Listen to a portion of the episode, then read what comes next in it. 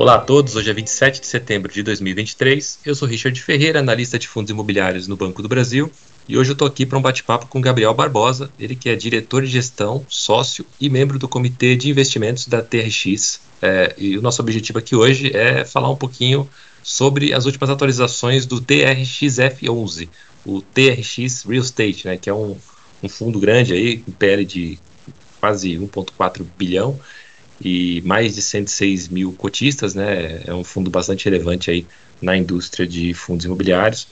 Antes da gente entrar na pauta que eu quero é, te dar as boas-vindas aí, Gabriel. É, seja bem-vindo aí e obrigado aí por aceitar o nosso convite. Bom, somos nós que agradecemos, Richard. Muito obrigado pelo espaço para a gente esse tipo de canal para a gente conseguir conversar com os nossos investidores é super importante, né? São, como você disse aí, são mais de 106 mil cotistas então, nossa área de RI aqui e, toda a TRX fica muito grato quando a gente tem esse tipo de, de espaço para poder conversar e passar nossas ideias, contar um pouquinho sobre o fundo para o maior número de pessoas possível. É, o, o, o TRXF é um fundo aí que tem um mandato híbrido, né? E é um fundo relativamente novo. Foi lançado ali no final de 2019, né? E cresceu aí de forma bastante impressionante aí nesse, nesses últimos anos, né? É, hoje já é um fundo consolidado ali é, entre os fundos de tijolo. Né? Eu queria, é, se a gente puder começar dessa forma, né, queria que você falasse um pouquinho aí sobre a trajetória do fundo né, e como que ele chegou é, na configuração que ele tem hoje. Legal. É, bom, o, o fundo ele é gerido pela TX, né? É, então, a TX é uma, uma empresa que tem está chegando aí próximo a 16 anos de vida, uma empresa que foi fundada no final de 2007 é, que teve um histórico pré-TRXF11 bastante intenso, vamos dizer assim. A gente pegou um ciclo imobiliário ali entre 2007, 2012 e 2013 bastante positivo, então a empresa cresceu bastante nas mais é, variadas áreas, né, fazendo desenvolvimento de galpão logístico, de imóveis corporativos, de lojas de varejo, de campos industriais, enfim. É, até é, teve uma empresa de self-storage, numa joint venture com o Goldman Sachs no Brasil. É, foi uma empresa que foi muito relevante no, no, no setor de real estate, é, não necessariamente em fundos imobiliários, embora é, a TX listou o primeiro fundo imobiliário dela em 2010. Então, é uma empresa que tem bastante histórico também com fundos imobiliários, é, mas né, nessa fase anterior ao TXF11 da TX, ela não era uma empresa em que o foco, né, o foco principal eram fundos imobiliários, porque na época o mercado de fundo imobiliário era muito pequeno, então a gente fazia é, todos esses investimentos, todos esses desenvolvimentos em FIPS, né, em fundos de participações ou em empresas com um propósito específico, né, as SPS. É, a empresa passou por um processo de reestruturação ali é, entre o começo de 2018 e o começo de 2019. É, e desse processo de reestruturação, a empresa, né, a empresa resultante disso é a TX que, que, que, nós temos hoje aqui, e que se posicionou como uma gestora de fundos imobiliários. Aí sim, uma gestora específica, né, de nicho de fundos imobiliários. É, e o resultado de tudo isso foi o começo do TXF11, que a gente estruturou o fundo ali em meados de 2019, fizemos o IPO do fundo em outubro de 2019, a primeira cota do TXF11, e listamos o fundo na bolsa para negociações em janeiro de 2020. Então, é, a, a TX se posicionou como gestora do TXF11. É, até hoje, é nosso principal carro-chefe aqui, é o único, vamos dizer assim, de fundos imobiliários. A gente tem o TRXB dentro do TXF, que depois a gente pode explicar um pouquinho melhor como isso funciona, mas o, o TXB é só um braço do TXF, né? ele, ele existe em função do TXF. Então, é, o TXF é o principal é, veículo da casa aqui para fazer o investimento em tijolo. É, a TRX sempre teve uma característica muito forte de originação de negócios imobiliários. Então, todas essas vertentes que eu te contei, que a TRX originou e desenvolveu desde 2007, é, a nossa intenção era que a gente pudesse fazer isso, é, todos esses investimentos em desenvolvimento, em aquisições, em fundos, em imóveis, né, em tijolo, a gente fizesse, pudesse fazer isso num fundo só. A gente entendia que naquele momento ali, é, meados de 2019, começo de 20, o mercado já estava preparado, já era um mercado maduro o suficiente para absorver uma estratégia com, com essa característica. É, e por que, que o TX F11 nasceu híbrido? Porque ao longo da história da TX a gente percebeu que é, o mercado imobiliário ele é cíclico, né? Ele, ele vive em base de ciclos. Então, às vezes, e, e esses ciclos são é, dependentes de vários setores diferentes. Então, às vezes, o galpão logístico está indo muito bem, por exemplo, ali no é, pós o, o, primeiro crash ali da pandemia, né? Os galpões logísticos acabaram sendo os primeiros grandes vencedores, vamos dizer assim, por conta do e-commerce, né? As pessoas estavam trancadas dentro de casa e, e continuavam consumindo, né? Pelo e-commerce. Né? Então, os galpões logísticos foram muito demandados. É, a gente vê que o ciclo de, de, de lajes corporativas, por exemplo, está mais atrasado. É, então, a, a, é, existem ativos que, que o ciclo até se, é, se encerra. A TX durante muito tempo fez o desenvolvimento de call centers, por exemplo, e hoje é um ativo que praticamente já não é mais demandado para build suit, né? Uhum. Porque a, a, absorção desse, desse, de áreas desse tipo de ativo hoje praticamente não existe, né? Pelo contrário, a absorção líquida é negativa já há muitos anos. Então, é, para a gente poder surfar o, todos esses ciclos, entregar o melhor resultado para o nosso cotista, é, a gente entendeu que o fundo precisaria ser híbrido. Ele não podia ser o fundo com uma classe só, por isso o fundo nasceu híbrido. A princípio, no, no IPO do fundo, com o dinheiro captado no IPO, que foi aproximadamente 190 milhões, o fundo comprou quatro ativos, dois galpões logísticos e duas lojas de varejo Big Box. A gente entende que tem uma integração é, que faz sentido entre o varejo Big Box, que é praticamente um galpão last mile dentro da cidade, em que também tem uma operação de varejo ali dentro, é, junto com o, galpão, o galpão logístico, então é uma logística integrada, vamos dizer assim, entre o galpão que fica mais afastado e a loja que fica por mais próxima do consumidor. A gente gosta muito dessa interação e foi com essa cabeça que a gente começou o teste F11 lá no final de 2019. É, depois a gente teve uma mega operação de sales back com o Grupo Pão de Açúcar, né?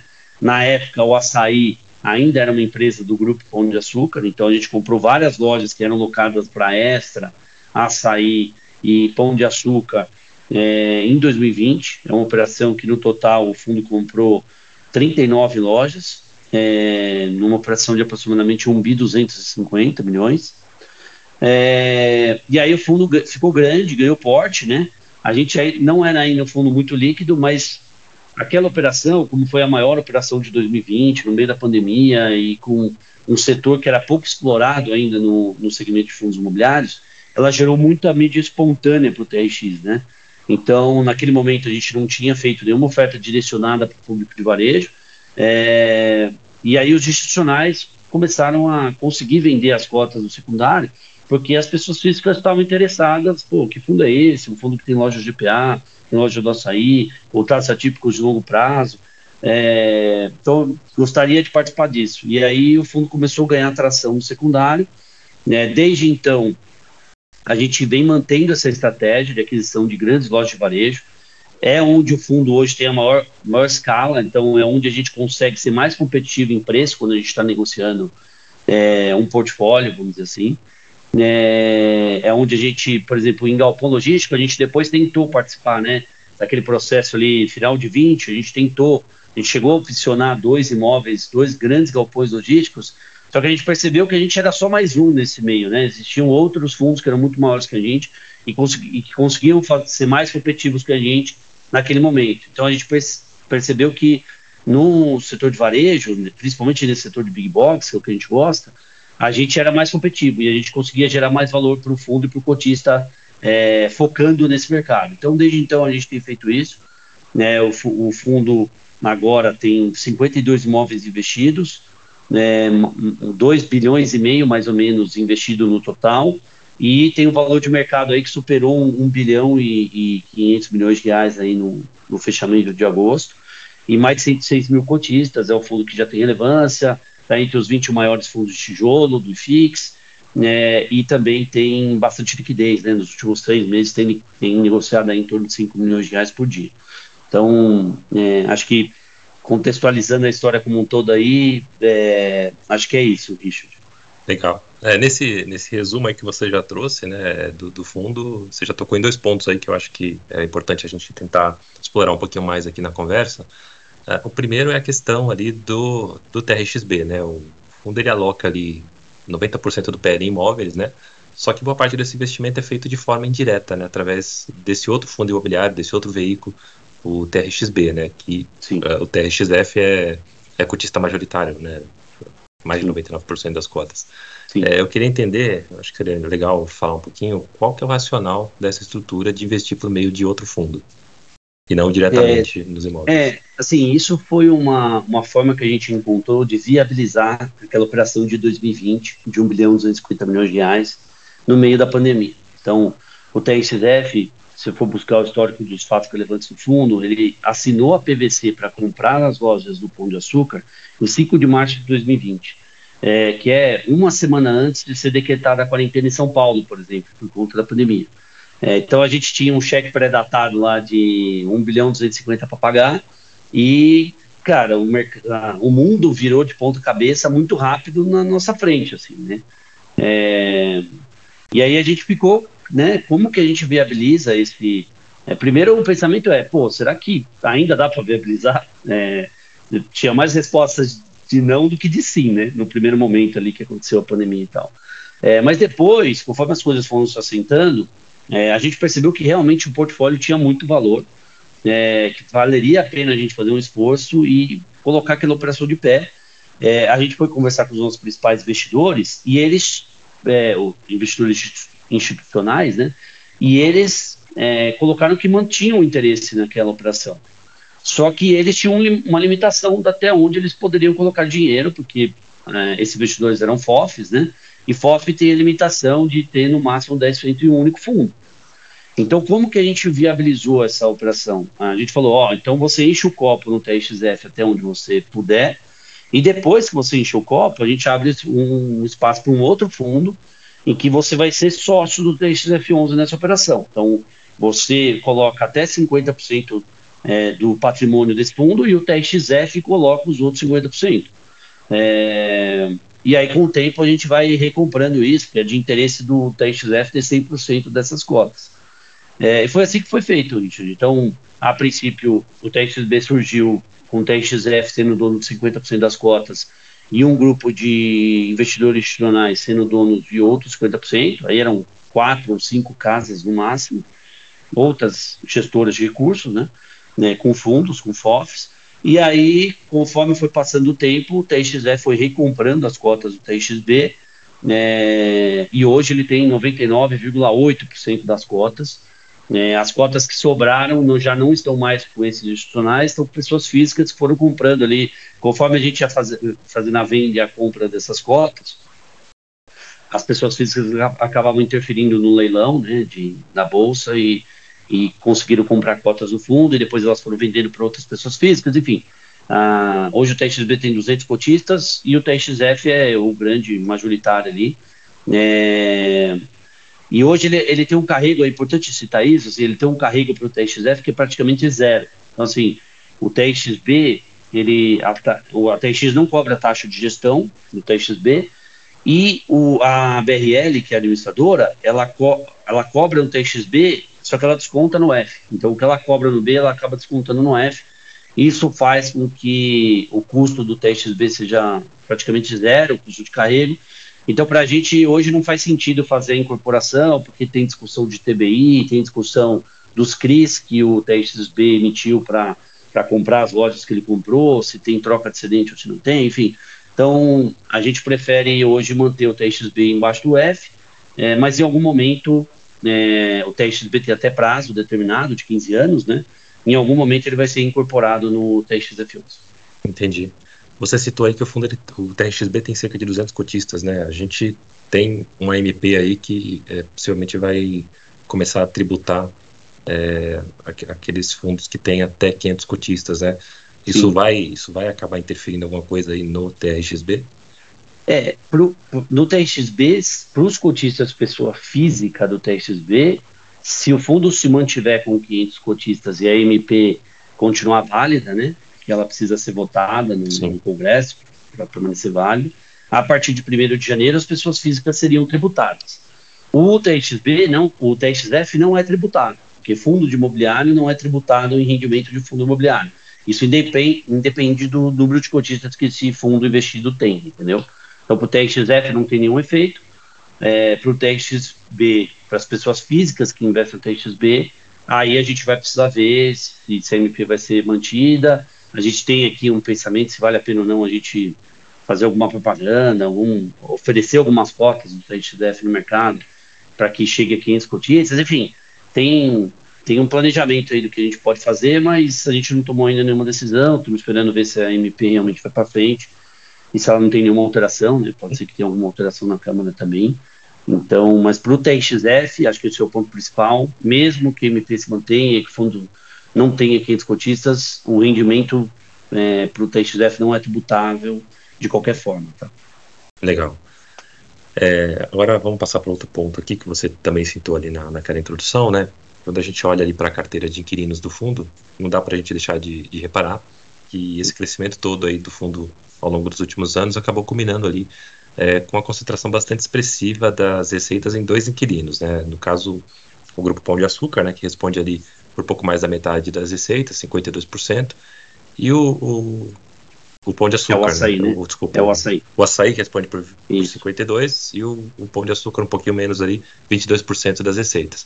Isso. Eu creio, que, eu creio que isso deva ser um fator aí de, que traz preocupação né, para os investidores, principalmente uhum. nesse cenário de crise aí de, de grandes varejistas que a gente está vendo desde o início do ano. Né? É lógico que aqui a gente está falando de varejo é, alimentar, né, que, que é um, um segmento aí talvez mais, mais resiliente, mas eu queria ouvir aí de vocês é, como que vocês veem essa concentração, né? Se existe algum plano, alguma estratégia para tentar endereçar isso?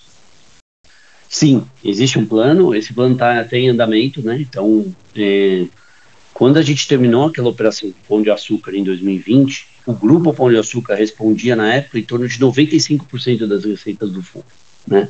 Assim, a gente já foi muito mais concentrado do que a gente é hoje.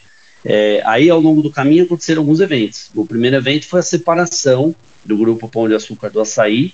Isso gerou para a gente uma, uma diversificação passiva, né? Porque a gente tinha concentração num grupo só, de repente eles viraram grupos diferentes. É, e, inclusive, recentemente, o Açaí, aí sim cortou o, cortou o cordão umbilical de vez, uhum. porque ele já nem tem mais o mesmo controlador, né? Hoje o Açaí é uma empresa independente do Cassino, que ainda controla o grupo Pão de Açúcar. É, então, a gente teve essa diversificação, caiu de 90 para 50 a 50, vamos dizer assim.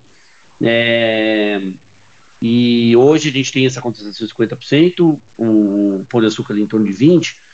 É, como que a gente tem é, direcionado isso? Se você for ver as últimas aquisições do fundo, a gente tem trazido novos inquilinos, né? Então, a gente trouxe no, do segundo semestre do ano passado para cá, a gente trouxe duas, lo, é, duas lojas novas da Obra Max, né? Que é um, uma empresa do mesmo grupo controlador da Leroy Merlin.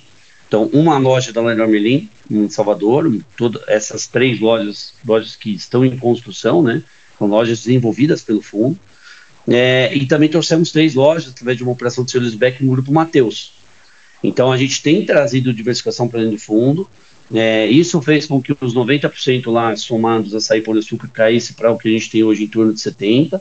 A gente está vendendo lojas, né? Então é, a gente anunciou recentemente a venda de três lojas do Pão de Açúcar vai fazer com que o pão de açúcar caia ali por em torno de 17, 16% das receitas. É, e a gente tem hoje um pipeline de ativos aqui, que a gente está sempre estudando um pipeline de ativos, que também trazem diversificação. A nossa grande preocupação aqui, Richard, é, é manter a qualidade do fundo, é, dos imóveis, dos contratos de locação e do risco de crédito, independente do, da diversificação que a gente queira fazer. Então, assim, a gente prefere, a gente sempre usa essa frase aqui, né? A gente prefere estar concentrado em coisa boa do que diversificado em, em bastante coisa ruim, né? É, mas, sem dúvida, a gente gostaria que, por exemplo, o açaí, que hoje responde por é, 50%, que chegasse ali nos 30%. Acho que quando a gente chegar a sair nos 30%, a gente vai ficar mais tranquilo e a gente vai poder passar essa segurança para o mercado. Vale dizer também, Richard, que assim, do ponto de vista de risco de crédito, tanto açaí Pão de Açúcar mantém bom risco de crédito, né? O açaí é AAA, por agente internacional, e o Pão de Açúcar, que tem passado aí por momentos mais difíceis, hoje é um duplo A. É, por, por, em contrapartida, os imóveis do Pão de Açúcar são muito bem localizados, nos melhores bairros da cidade, em que estão, né? São lojas mais premium, vamos dizer assim. Não à toa a gente tem conseguido vender essas lojas, é, independente dos ruídos aí em torno do, do, Pão de Açúcar, a gente tem conseguido vender essas lojas ali em torno de um cap de 6,5 a 6,80, né? É, que é, é, até abaixo, a gente está vendendo hoje essas lojas, abaixo do cap que a gente comprou lá em 2020, quando a taxa de juros era 2%, né? Então, isso prova que, é, independente da receita e do risco de crédito, é, o ponto é muito bom, né? Nosso fundo não é um fundo de crédito, nosso fundo é um fundo de investimento em imóveis, de tijolo, né? Então, é, a gente aqui está mais preocupado em avaliar a operação imobiliária como um todo, onde o risco de crédito do inquilino tá, é um dos componentes de avaliação, mas ele é um dos componentes, ele não é o principal, né? É, e acho que a venda, do, a venda desses imóveis recentemente mostra muito esse valor que esses imóveis têm localizados aí nos melhores bairros da cidade. É, falando dessa questão da, da localização, né, dos pontos, é, a gente está falando aí de contratos atípicos de longo prazo, né, então é pouco provável que o fundo seja aí, eventualmente surpreendido com uma rescisão de locação é, antes do prazo, né, mas, mas uma eventualidade ali de um imóvel desse ser devolvido para o fundo, né, vocês veem alguma flexibilidade ali para esse ativo ser adaptado para atrair outros inquilinos de outros setores, é, caso não, não encontre outro inquilino ali do mesmo segmento de varejo, ou, ou melhor, né, o terreno, a área do imóvel, ele poderia ter alguma outra destinação que fizesse sentido para o fundo? É, assim, pensando, pensando num cenário catastrófico, né? É, não, assim, a gente gosta muito dessa tese do, do varejo Big Box, justamente por conta dessa flexibilidade de uso do imóvel e do terreno. Então, assim, falando do imóvel, é um caixotinho, né? O Big Box, que a gente chama aqui, é um caixotinho, é um galpãozinho dentro da cidade. Então, geralmente são é, construções é, que é um, uma caixinha mesmo, né? Um, uma caixa dentro da cidade, um galpãozinho dentro da cidade, vamos dizer assim, é, que tem bastante flexibilidade de uso. Eu, hoje, essas lojas já são usadas em parte para a venda né, de, dos produtos, em parte para. Eles são usados como hub logístico para Last Mile, né? É, porque o consumidor cada vez mais quer que, quando ele compra no celular, quando ele compra no e-commerce, que o produto chegue na casa dele em 10 minutos, né? Então, essas lojas são muito importantes nesse sentido. É, principalmente para alimento, né? Alimento, hortaliças, enfim, alimentos perecíveis, você precisa comprar e receber rápido. Não adianta isso vir de, de um galpão logístico a 70 quilômetros da onde o, o consumidor está. É, então, há sim flexibilidade de uso, essas lojas podem ser usadas por outros inquilinos da mesma marca, ou até com um galpão, um galpão last mile mesmo. É, então há flexibilidade de uso por conta da característica do imóvel. E além disso, tem flexibilidade de uso do terreno. Então, a gente é muito provocado aqui por incorporadoras, é, para alguns imóveis que o fundo tem. Poxa, não dá para você recortar um pedaço do, do estacionamento ali para eu subir um prédio? É, a gente é bastante provocado nesse sentido, porque os imóveis realmente são muito bem localizados. Tem imóvel aqui dentro do fundo que a gente já sabe, já foi provocado, já fez pesquisa de mercado, que o terreno sozinho vale duas vezes o preço que a gente pagou no imóvel, porque o imóvel a gente comprou numa conta de cap, né? É, e quando a gente compra dessas varejistas, eles não estão muito preocupados em relação ao preço que eles estão vendendo, eles estão preocupados em manter o aluguel o mais baixo possível, porque é onde ele tem a despesa operacional dele lá para fazer as contas dele de margem, de resultado para os acionistas. Então, é, enfim, a gente tem bastante é, gatilho de valor aqui, de proteção de valor ao longo do tempo. Esses terrenos, eles não são replicáveis. É muito difícil, por exemplo, você encontrar um, um terreno em São Paulo, bem localizado, para uma varejista, que tenha 10 mil, 15 mil metros quadrados de terreno. É praticamente impossível, porque ou é muito caro, e aí não justifica a operação do varejista, né? Não tem margem para o cara vender a, o preço lá da loja dele e fazer um resultado condizente com a realidade ou porque, assim, esse terreno simplesmente não existe num bom local. Então, sem dúvida, o portfólio tem bastante flexibilidade aí para o futuro e muito gatilho de proteção de valor. A gente sempre defendeu isso muito aqui na nossa tese e, de novo, acho que a gente tem comprovado isso com as vendas que a gente tem feito mais recentemente. Sim. É, Agora, um outro ponto que a gente não pode deixar de tratar aqui também é com relação ali à, à questão da alavancagem, né? O relatório gerencial de vocês ali do último mês, ele dá uma, uma relação dívida ativa ali de 33,5%, né? Uhum, que uhum. é relativamente alto, né? O próprio TRXB também tem ali uma, uma alavancagem elevada ali é, em relação ao portfólio, né? Cê, é, será que você podia dar um pouco mais de detalhamento aí sobre o perfil dessas dívidas, né? Que taxa elas foram contratadas, cronograma de, de vencimento e, acho que principalmente também se o fundo está é, tá bem posicionado em termos de caixa para fazer frente a esses gastos aí que. Claro. Claro, é, a gente gosta muito de, de, de, de, elencar aqui né, que a alavancagem do TXF é uma alavancagem bastante conservadora. É, assim, as pessoas se preocupam muito em relação ao nível de alavancagem, né? A gente até coloca no nosso relatório 33,5%. Mas muitas das vezes, um fundo que tem 10% de alavancagem, se, ele, se a alavancagem dele foi feita numa estrutura que é diferente, né? Que pode trazer mais riscos do que uma alavancagem de um fundo que está 50% alavancado. O TXF, se for olhar um relatório dele há um ano, um ano atrás, um ano e dois meses atrás, ele estava ali por volta de 50% de alavancagem. E a gente sempre defendeu que essa alavancagem era muito segura. É, por quê? Porque elas, é uma alavancagem que foi feita em cima de contratos atípicos, com empresas que têm excelente risco de crédito, então açaí e pão de açúcar, que, não, que estão lastreadas em bons imóveis, que valem realmente o que o que o LTV diz que vale, né? Porque sempre quando a gente faz um CRI, a gente faz um laudo de avaliação para colocar qual é o preço do, do, imóvel frente à alavancagem. É, com o mesmo índice de correção e com, e com prazos longos, né? É, então, todas as os CRIs aqui foram feitos com IPCA e com prazos entre 15 e 20 anos. Então, isso dá uma flexibilidade para o fundo de ir pagando aos pouquinhos, né? A gente coloca essa informação no, no nosso relatório gerencial, é, qual que é o valor que o fundo tem que pagar nos próximos né, 12 meses de amortização. 38 milhões e meio, mais ou menos, né? E o fundo tem por volta de 100 milhões de reais de caixa. Ou seja, mais do que duas vezes o necessário para pagar a amortização nos próximos 12 meses. É, então isso deixa a gente muito tranquilo, Richard, e mais do que isso, é, as taxas foram feitas em um momento de ah, os CRIs foram feitos em um momento de mercado em que as taxas eram bem mais baixas, né? Então foram feitas ali por taxas em torno de PCA mais 5,5, que hoje são taxas que praticamente inexistem, né? Exatamente. Exatamente. Então, se for procurar uma NTNB, muito provavelmente nesse momento pode estar pagando mais.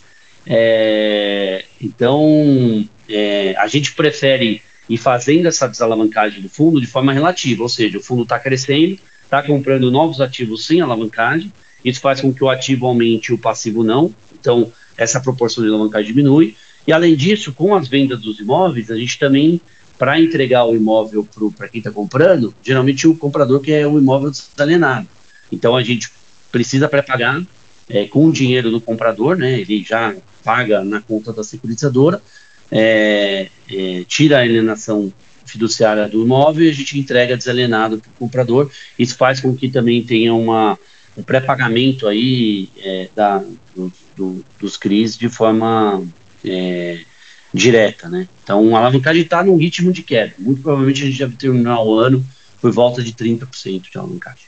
Entendi.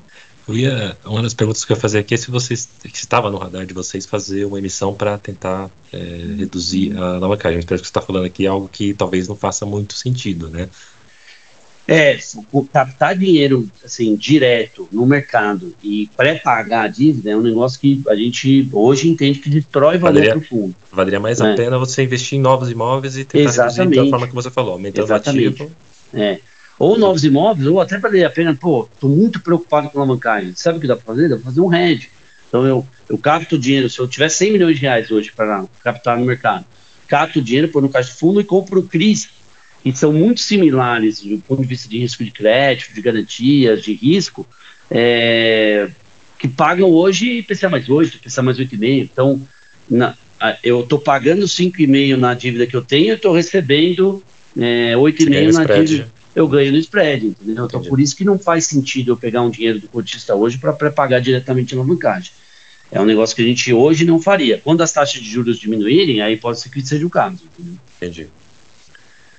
É, agora vocês têm, é, têm um rendimento extraordinário para ser distribuído nesse semestre em relação a uma das vendas que vocês fizeram, né? E, e o guidance que foi dado lá no, no, relatório gerencial permaneceu ali na casa de 90 centavos por cota, né? Uhum, uhum. É, é, com esse rendimento adicional aí sendo distribuído todo ali no final do ano, em dezembro. Sim, sim. Agora, para o ano que vem, você, é, já seria possível antecipar alguma coisa em relação a esse patamar? Você acha que daria para manter esse nível de distribuição aí que o fundo vem pagando hoje, 90 centavos por cota? É, vai, assim, vai depender muito do, de como a gente conduzir aqui os nossos processos de vendas dos imóveis. Então, a gente anunciou recentemente que a gente vendeu três imóveis, um deles a gente já concluiu, a gente já uhum. recebeu o preço, o preço inicial, né? Estamos recebendo as parcelas do mês a mês. E os outros dois, eles estão em fase de diligência, que aí o comprador precisa superar algumas condições precedentes para a gente poder é, é, liquidar a operação, vamos dizer assim. Então vai depender muito dessas operações serem liquidadas dentro desse semestre. É, uma delas também tem uma parcela que a gente recebe no ano que vem, então isso vai interferir no resultado do ano que vem também. É, e fora isso, um dos, um dos imóveis que a gente vendeu é do TXB. Então, muito provavelmente, quando o TXB distribuir, ele acaba impactando o resultado do fundo do outro mês. Então, o TXB vai ter também um resultado extraordinário para distribuir em dezembro, que no TXF vai ser competência de janeiro, entendeu? Então, assim, muito provavelmente a gente deve manter o guidance entre 85 e 90 centavos do fundo para o ano que vem, principalmente para o primeiro semestre. É, mesmo tendo um resultado operacional recorrente menor, porque esse é o benefício da gente ter uma alavancagem que faz sentido para o fundo, né? Quando o fundo estava 50% alavancado, a gente tinha naturalmente um resultado recorrente maior, porque é, a alavancagem, quando é feita por uma taxa menor do que o cap que se compra os imóveis, ela gera valor, né? Ela acaba uhum. potencializando o seu resultado, ela alavanca seu resultado, não à toa é uma alavancagem, né? Sim. É, e como a gente está diminuindo a alavancagem, estamos comprando imóveis que são diretos do fundo e não passam por alavancagem, é, esse resultado recorrente acabou diminuindo, só que a gente tem conseguido gerar valor e destravar valor com a venda de imóveis. Como o fundo tem 50 imóveis, é natural que sim, é, o nosso fundo tem como premissa ter uma gestão bastante ativa, né? E cada vez mais esses imóveis que a gente comprou em 2020, eles estão amadurecendo. Então vai ser natural a gente vender ali um imóvel por semestre, é, sempre que surgir uma oportunidade, a gente vender esses imóveis e aí destravando lucro e mantendo essa distribuição mais alta. Essa é a nossa expectativa. A gente só não consegue ainda cravar na pedra porque a gente quer esperar as vendas que a gente já anunciou se concretizarem para a gente poder falar do, do, primeiro semestre do ano que vem. A gente sempre vai semestre a semestre, né? É, e aí a gente pode dar esse guidance ali mais para outubro, novembro do, desse ano. Legal, bacana, Gabriel. Eu, eu creio que a gente já discutiu aqui os principais pontos né, do, do fundo aí. A gente está se encaminhando aí já para a parte final, já foi mais de 30 minutos de, de papo, né? Antes da gente encerrar aqui, eu queria mais uma vez te agradecer aí pela, pela participação, né? Por trazer essas, uh, essas atualizações do fundo para a gente. E aí eu, eu, vou te deixar aqui com, a, com, as considerações finais e uma última pergunta, tá? É, olhando para esse cenário macro aí que a gente está tá vendo para os próximos meses, né? Qual que é a perspectiva de vocês aí para a cota do fundo, né? Ela sempre andou ali próxima da, do, do, valor patrimonial, né? Mesmo mesmo nesse, nesses momentos aí em que outros fundos de tijolo estavam estavam com deságio bem elevado, né? Sim. É, mas agora a gente vê aí é, uma recuperação bem forte nesse segmento aí de tijolo, né? E alguns fundos até operando com ágio expressivo, né? Vocês veem espaço para valorização da cota do, do TRX aí no, nos próximos meses? É, assim, olhando o macro, é, e aí fazendo a relação com a cota do fundo, a gente acha, do, do mercado, a gente acha difícil ficar fazendo projeção. O que, o que a gente está muito otimista é, é, que a gente acha que os fundos de tijolo, de maneira geral, e o TXF está incluído nisso, eles estão com o valor patrimonial defasado.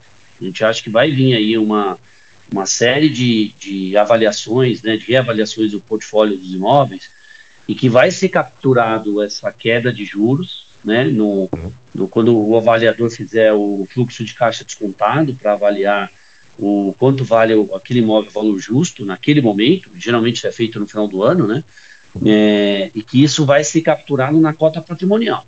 Então a gente acha que os fundos, os fundos de tijolo estão baratos em relação ao preço de mercado, que tem deságio patrimonial e está com preço errado. né? Que muito provavelmente vai subir. É, essa é a nossa expectativa aqui, tá? Se vai se concretizar ou não, enfim, aí depende muito de, de, de um cenário é, daqui para o final do ano, mas acho que é um cenário que está mais ou menos na cabeça de todo mundo aí, que o tijolo não capturou esse cenário de inflação, né? O tijolo que está dentro dos fundos imobiliários, tá? Desde 2020. Por quê? Porque as taxas vieram subindo e como os, os imóveis de fundos imobiliários geralmente eles são é, avaliados por fluxo de caixa descontado, quando você aumenta a taxa de desconto, mesmo que você capture uma inflação alta, naturalmente se traz um valor presente, um valor menor. É, só que agora esse, essa relação vai mudar, entendeu? É, a gente aqui está construindo imóvel, loja de varejo, por exemplo, que custa ali para construir entre 5 mil e 5.500 reais o metro quadrado. Você olha o preço que está marcado lá na média o, o, os ativos de varejo na carteira do fundo, R$ 4.700 o metro quadrado. Você olha as últimas vendas que a gente fez, dessas três lojas que você, a gente vendeu loja entre 6 mil a 8 mil reais o metro quadrado. Então, assim, é, a gente está muito otimista em relação ao valor patrimonial do fundo de tijolo de maneira geral.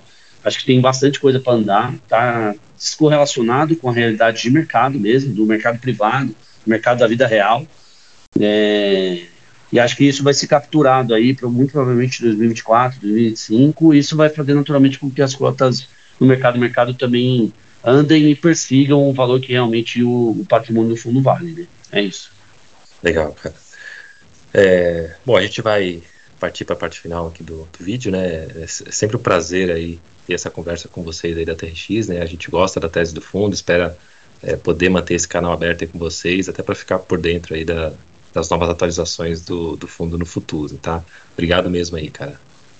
Que isso, Richard. Eu que agradeço, como disse para a gente, é muito importante ter esse canal de comunicação com os investidores do fundo, que com certeza utilizam aí o Banco do Brasil também como uma plataforma de investimento. Muito obrigado pelo espaço e sempre que você precisar, conta com a gente, cara. Legal, obrigado mesmo. Valeu. Bom, a gente vai, a gente vai encerrar o vídeo. Para quem ficou aqui até o final, deixa o convite aí para acessar o nosso portal de relatórios, bb.com.br/análises, é, assim como o nosso portal também de notícias, né, o investalk.bb.com.br. Eu estou deixando o link aqui na, na, descrição, tá? Lá vocês vão encontrar um material bastante interessante, não só de fundos imobiliários, mas também relatórios setoriais, macroeconômicos e de ações listadas, tá? Enfim, todo o material ali para ajudar nos estudos e nas decisões de investimentos aí. É, então não deixe de, de aproveitar esse conteúdo. Bom, a gente vai ficando por aqui. Um abraço a todos aí e até a próxima.